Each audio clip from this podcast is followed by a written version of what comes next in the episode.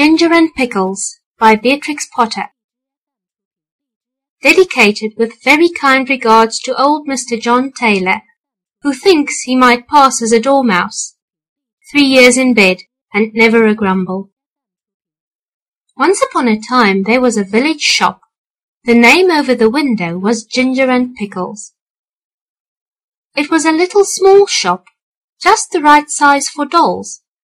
Lucinda and Jane Doll Cook always bought their groceries at Ginger and Pickles. The counter inside was a convenient height for rabbits. Ginger and Pickles sold red spotty pocket handkerchiefs at a penny three farthings.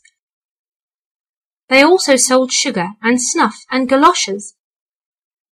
In fact, although it was such a small shop, it sold nearly everything, except a few things that you want in a hurry, like bootlaces, hairpins, and mutton chops. Ginger and Pickles were the people who kept the shop. Ginger was a yellow tomcat, and Pickles was a terrier. The rabbits were always a little bit afraid of Pickles. The shop was also patronized by mice, only the mice were rather afraid of Ginger. Ginger usually requested Pickles to serve them, because he said it made his mouth water. I cannot bear, said he, to see them going out at the door carrying their little parcels.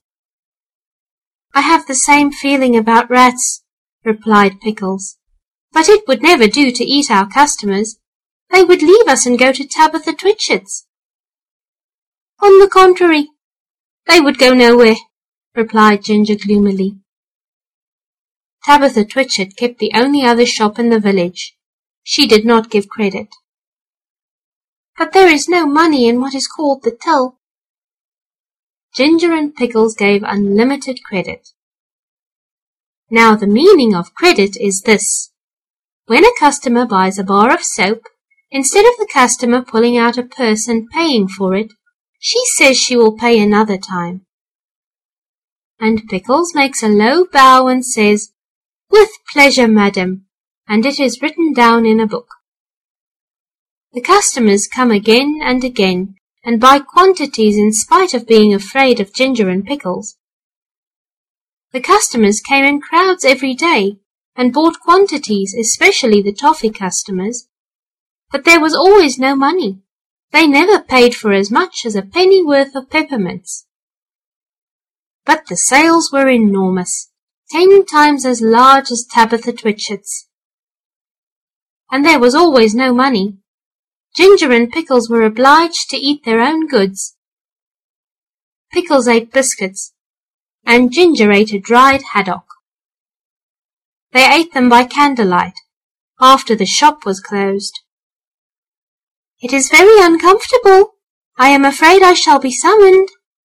I have tried in vain to get a license upon credit at the post office, said Pickles. The place is full of policemen, I met one as I was coming home. Let us send in the bill again to Samuel Whiskers, Ginger. He owes twenty-two and nine for bacon. I do not believe that he intends to pay at all, replied Ginger. When it came to January 1st, there was still no money, and Pickles was unable to buy a dog license. It is very unpleasant. I am afraid of the police, said Pickles. It is your own fault for being a terrier. I do not require a license, and neither does Kip, the collie dog. And I feel sure that Anna Maria pockets things. Where are all the cream crackers? You have eaten them yourself, replied Ginger. Ginger and Pickles retired into the back parlour. They did accounts. They added up sums and sums and sums. Samuel Whiskers has run up a bill as long as his tail. He has had an ounce and three quarters of snuff since October. What is seven pounds of butter at one and three? And a stick of sealing wax and four matches? Send in all the bills again to everybody, with compliments, replied Ginger.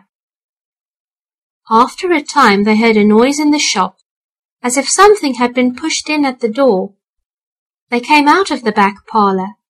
There was an envelope lying on the counter, and a policeman writing in a notebook. Pickles nearly had a fit. He barked and he barked and made little rushes. Bite him, Pickles, bite him, spluttered Ginger behind a sugar barrel. He's only a German doll. The policeman went on writing in his notebook. Twice he put his pencil in his mouth, and once he dipped it in the treacle. Pickles barked till he was hoarse, but still the policeman took no notice. He had bead eyes, and his helmet was sewed on with stitches. At length, on his last little rush, Pickles found that the shop was empty. The policeman had disappeared. But the envelope remained. Do you think that he has gone to fetch a real live policeman? I'm afraid it is a summons, said Pickles. No, replied Ginger, who had opened the envelope. It is the rates and taxes. Three pounds nineteen eleven and three quarters. Pounds are British money. The nineteen is shillings, and then pence. This is the last straw, said Pickles. Let us close the shop. They put up the shutters and left but they have not removed from the neighbourhood. In fact, some people wish they had gone further. Ginger is living in the warren, game preserve for rabbits. I do not know what occupation he pursues. He looks stout and comfortable. Pickles is at present a gamekeeper. After a time, Mr. John Dormouse and his daughter began to sell peppermints and candles but they did not keep self-fitting sixes, and it takes five mice to carry one seven-inch candle. The closing of the shop caused great inconvenience. Tabitha Twitchit immediately raised the price of everything a halfpenny, and she continued to refuse to give credit. Of course, there are the tradesmen's carts, the butcher, the fishman, and Timothy Baker. But a person cannot live on seed wigs and sponge cake and butter buns, not even when the sponge cake is as good as Timothy's. And Miss Dormouse refused to take back the ends when they were brought back to her with complaints. And when Mr. John Dormouse was complained to, he stayed in bed and would say nothing but very snug, which is not the way to carry on a retail business. Besides, the candles which they sell behave very strangely in warm weather. So everybody was pleased when Sally Hennypenny sent out a printed poster to say that she was going to reopen the shop. Henny's opening sale. Grand cooperative jumble. Penny's penny prices. Come buy, come try, come buy. The poster really was most enticing. There was a rush upon the opening day. The shop was crammed with customers, and there were crowds of mice upon the biscuit canisters.